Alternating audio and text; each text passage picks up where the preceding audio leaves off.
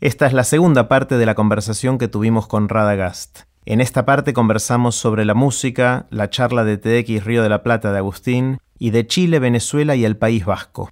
Puse los links relevantes en aprenderdegrandes.com barra Radagast. Me gusta verte divertirte haciendo música. O sea, en general cuando uno ve un alguien que hace música solo, con una banda, lo que fuera, los ves disfrutándolo. Y no sé si es porque estoy trasladando los otros personajes o los otros mm, chistes o las otras cosas que haces a eso, pero veo un disfrute genuino, veo como que hay algo que pasa ahí, que es una magia que pasa entre ustedes, eh, que no es muy común. Sí, disfrutamos una banda. De hecho, ahora estoy, estoy enloquecido, estamos tocando mucho y, me gusta esto de estar tocando mucho. Cada vez que llega una fecha, hoy tengo una fecha a la noche, eh, el domingo de vuelta, es como que, no sé, yo juego que soy Luis Miguel. Como que preparo y voy y, bailo y canto y realmente disfruto mucho. La música en mi vida fue la primera actividad artística que yo hice cuando tenía 8 años. Y, y ahora poder reencontrarme, también esa valentía me la dio Instagram. De yo tengo ganas de cantar ahora.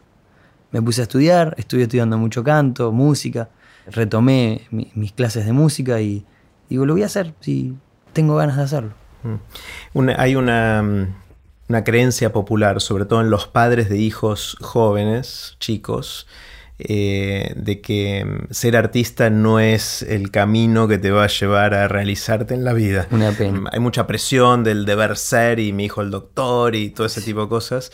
Obviamente yo te puedo preguntar a vos, pero bueno, vos tuviste lo que hizo falta para construir lo que tenés ahora eh, y seguramente también un poco de suerte, supongo, en el camino. El tema es que pasa con los chicos de 8 años que hoy están cantando o que están haciéndole muecas al, al espejo en el baño y están decidiendo si tengo que hacer esto o me anoto a hacer una carrera que no me copa tanto, pero mis viejos me dicen que es lo que me va a dar más futuro. ¿Cómo, cómo podemos ayudar a los chicos? ¿Qué es lo más ¿Qué es el deseo más grande de un papá hacia un hijo? Universal. Que sea feliz. Punto. No hay más respuesta. Tal vez si sos ingeniero termonuclear, tu economía, eh, no sé, tampoco, ¿eh? pero quizás sea mejor a la de un mago comediante. Pero si la vas a pasar como el culo, ¿para hmm. qué querés toda esa plata? ¿O para qué querés toda esa tranquilidad que te va a dar un título? Y yo tengo una bandera como muy muy grande con eso. Mm. Es, mañana mi hija me puede decir, papá, yo quiero ser ingeniera civil. Buenísimo. Si ese es tu deseo, ese es tu sueño, dale para adelante. Muchos me preguntan por Bianca, de, Bianca va a ser actriz, ¿no? Le digo, la verdad que no tengo ni idea. Ojalá que sea feliz con lo que ella quiera hacer. Y lo que quiera hacer, yo la voy a apoyar y la voy a aguantar y le voy a dar toda la confianza del mundo para decirle, vas a ser la mejor Bianca, ingeniera, actriz o lo que quiera hacer. Tuve la suerte de tener unos papás así tengo, los tengo. De, tener unos viejos que confiaron mucho en, mi hermano y, en mí. Mi hermano se dedica a una cosa completamente diferente. Y bueno, no tanto, es su mitad, la mitad de su vida es músico. Y le va bárbaro. Y estoy convencido que fue por, por la confianza que nuestros viejos nos dieron desde muy chicos. Vos vas a poder. Cuando yo pasé por el Gran Rex a los 12 años, con mi viejo que lo acompañé, que tenía que venir a hacer unos trámites a Buenos Aires, yo le dije un día, papá, yo voy a llenar el Gran Rex. Y no me olvido más que mi papá me miró y me dijo, yo no tengo dudas de eso. Y no me olvido nunca de esa conversación en la Fiorino, que íbamos camino a Buenos Aires. Ustedes son de Bahía Blanca, vos sos de Bahía Blanca. Eh, hay algo raro con Bahía Blanca, que sale tanta gente. Es como Rosario, ¿no? Hay Rosario y Bahía Blanca, ¿tienen alguna magia? ¿Hay algún ingrediente secreto o es simplemente casualidad? La petroquímica, ¿será? Que no se invade con eh, sus, eh, con sus... No, no. Bahía tiene el título de una ciudad amarga. Amarga, mufa, todas, todas mal. Pero por suerte eso viene cambiando hace mucho tiempo. Bahía tiene una movida cultural buenísima. Eh, culpable de, esos títulos somos los bahienses también, ¿eh? de, decirlo tanto y demás.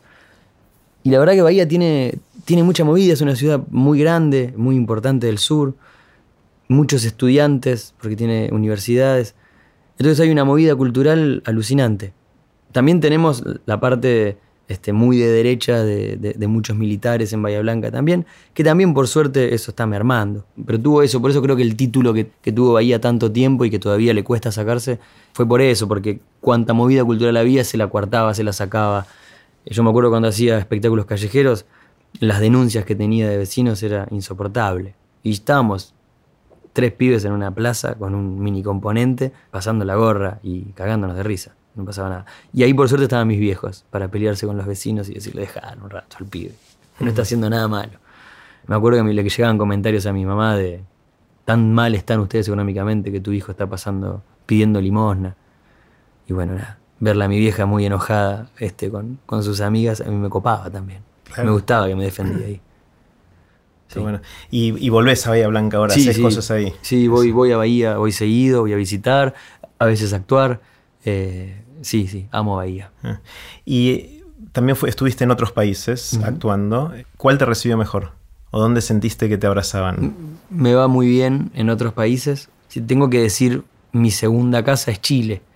El País Vasco fue increíble. Pero si tengo que decir un público así que, que es descontrolado y me hicieron sentir que yo era Paul McCartney, era Venezuela. Venezuela fue... Ah, sí. Sí, sí, euforia, locura. Más que Chile.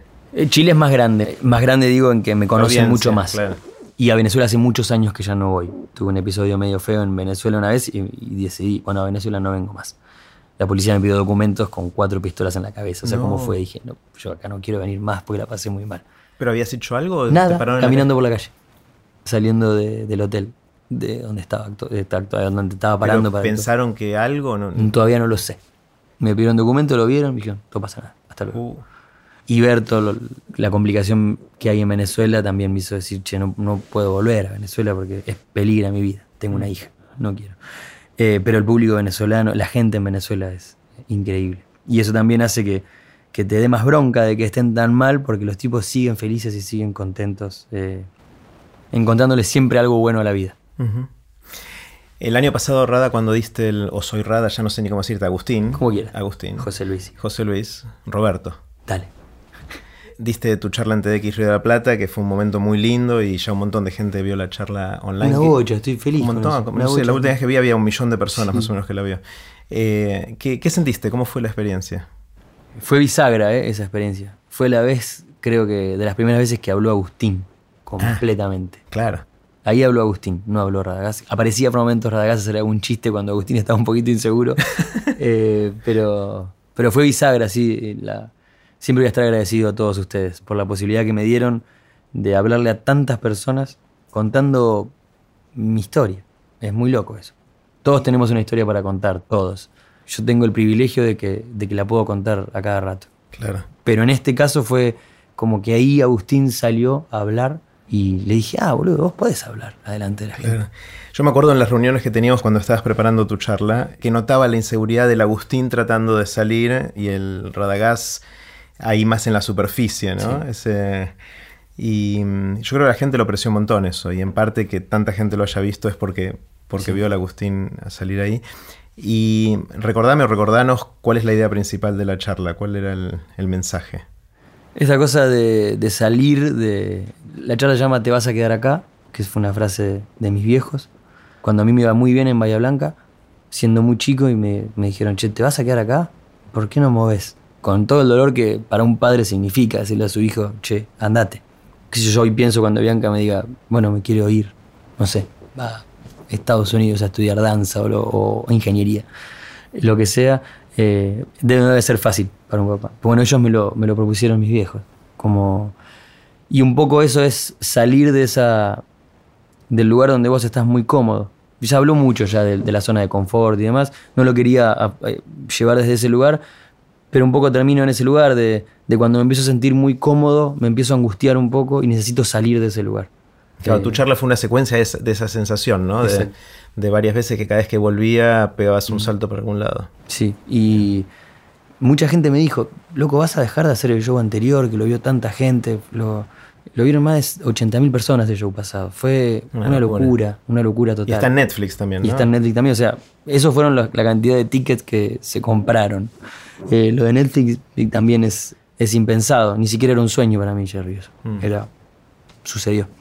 Y mucha gente me decía, che, pero vas a dejar de hacer este show que funciona tan bien y demás. Es que lo necesito hacer. no lo puedo hacer más, necesito hacer otra cosa. Claro. Me acuerdo, no sé si sabes la historia de Jerry Seinfeld cuando hizo su show por última vez. De hecho, ese show se llama Te lo cuento por última vez. Wow. Eh, y tenía la misma sensación. Eran los chistes que había hecho toda la vida, que le funcionaban súper bien, que lo hicieron famoso, que un montón de cosas. Pero en un momento él se sentía asfixiado por eso, ¿no? Y dijo, bueno, ¿saben qué? Se los cuento por última vez y déjenme después avanzar a hacer otra Exacto. cosa. Es Exacto. muy parecido, ¿no? Lo Sí, que- me pasó en un show muy grande, no me, no me acuerdo ahora dónde fue. Creo que fue en Córdoba, había 1500 personas y yo estaba en el camarín sin el nervio que, que a mí me genera salir a hacer el show. Y dije, acá está pasando algo. Sí. Eh, Si ya te da lo mismo, ya- no me daba lo mismo actuar para tanta gente. eh, pero no te pasaba lo mismo por adentro, ¿no? Era a mí, con- conmigo, o sea, yo agradecidísimo de, las 1500 personas que compraba la entrada y estaban ahí esperando y habían hecho planes para ir a verlo. Pero a mí me pasaba adentro de decir, yo tengo que cambiar esto porque, porque yo tengo el privilegio de que un montón de gente me escuche y que yo les pueda contar lo que quiera. Bueno, quiero contarles algo nuevo ahora. Por ellos y por mí. De tus personajes, ¿de cuál estás más enamorado? Sarrasqueta es el mentalista, creo que me gusta mucho. Nació hace mucho tiempo. No hay tantos videos últimamente de él, ¿no? No, videos no hay ninguno en Instagram. Ah. Hay uno solo que puse una vez, que era de cuando lo empecé a hacer cuando tenía 18 años, 19 años. Pero de los personajes que hago en las redes, creo que Cristóbal Joropo, que es un venezolano, un maracucho, y Bronco Espasmo. Bronco Spasmo es espectacular. Es el que más me hace reír a mí de él. Hoy sale uno probablemente, Ah, sí. hoy sale uno nuevo de Bronco Espasmo. sí, sí. Eh, a mí me encanta Bronco Espasmo. Esta cosa de wedding planner infantil mafioso Sí, me parece genial. Sí, con los nombres de, de sus ayudantes. Me eh, crucé con muchos tipos parecidos así. Ah, sí. Todos existen en algún lugar. Ah. Real, ¿eh? Existen. Sí, sí.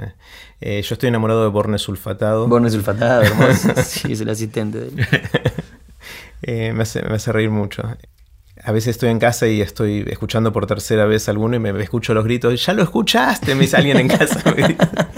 Cortala con Radagast. Qué capo, gracias. Eh, me encanta, la verdad lo disfruto, lo disfruto un montón.